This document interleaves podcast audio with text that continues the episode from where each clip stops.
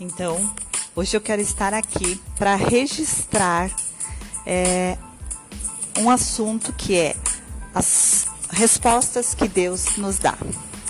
As respostas das quais Deus nos dá.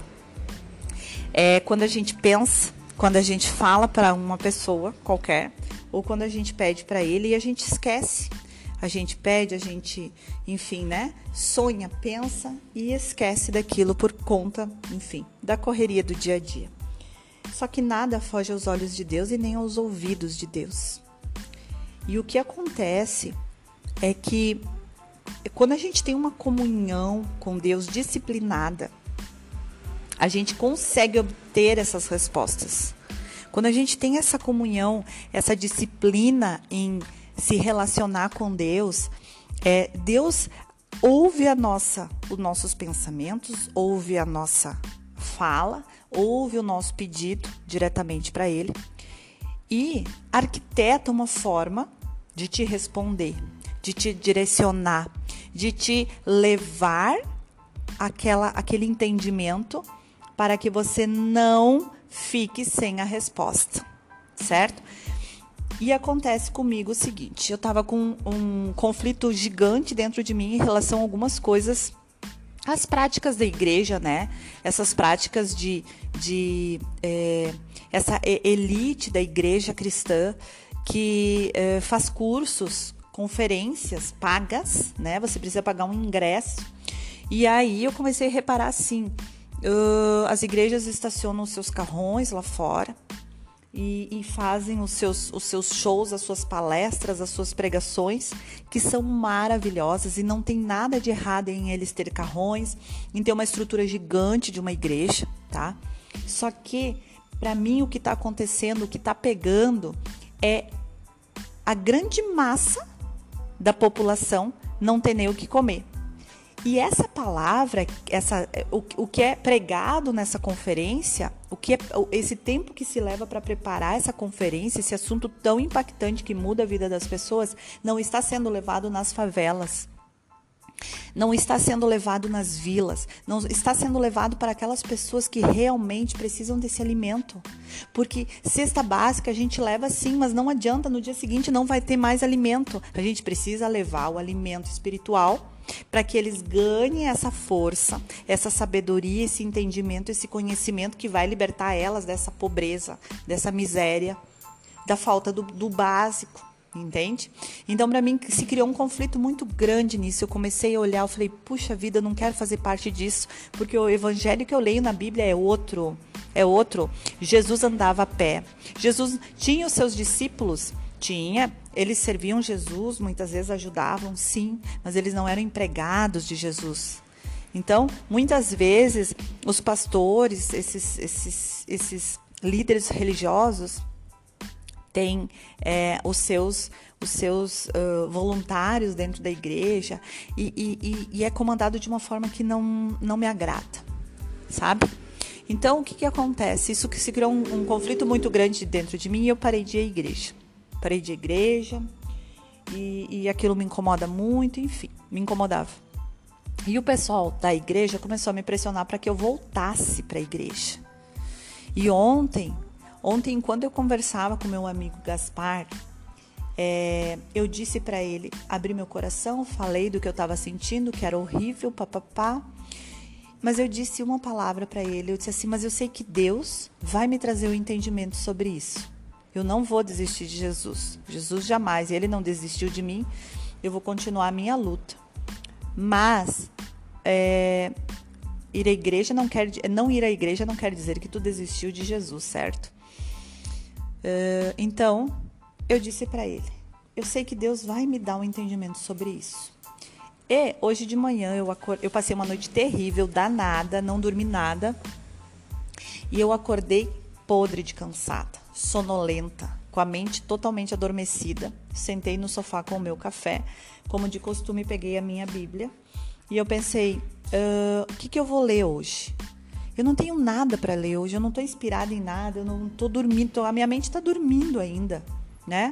E aí eu pensei assim: Não vou ler Mateus, não vou ler João, porque é tudo, tudo que eu leio é Mateus, João, Mateus, João, Mateus, João. Obviamente que eu leio o restante dos livros da Bíblia também, mas, né? É, eu disse, hoje eu vou ler Marcos, Marcos e Lucas agora.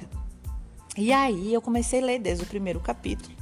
E tudo que eu ouvia é, tudo que eu ouvia não, tudo que eu li era Jesus ensinou na sinagoga. E Jesus entrou na sinagoga e ensinou. E Jesus entrou na sinagoga, nas suas sinagogas e curou um paralítico, né? Um leproso, perdão, um leproso.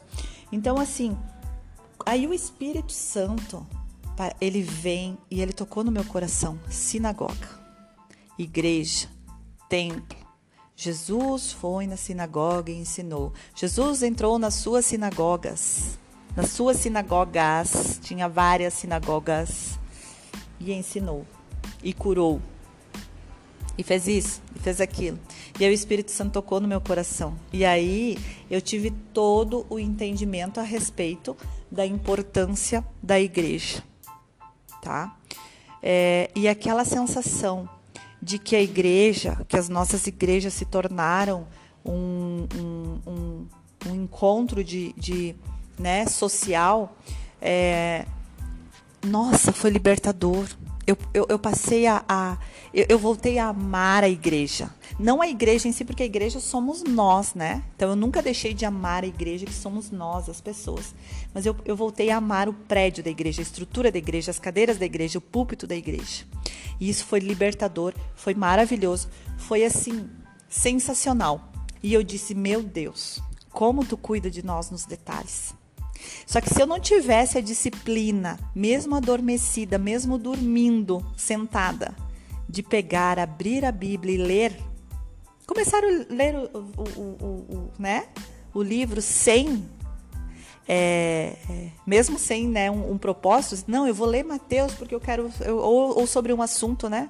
Eu pensei, não, como eu não estou inspirada, como eu não estou, não tô, é, não programei nada, nenhuma leitura, eu vou ler Marcos do primeiro capítulo. E essa, essa disciplina me deu a resposta. Porque eu poderia dizer, puxa vida, eu tô caindo de sono. Eu vou tomar meu café aqui, vou me arrumar, vou fazer minhas coisas, sabe? Ou vou dar mais uma cochiladinha, né? Esse tempo que eu, que eu estaria lendo a Bíblia, eu vou dar mais uma cochiladinha.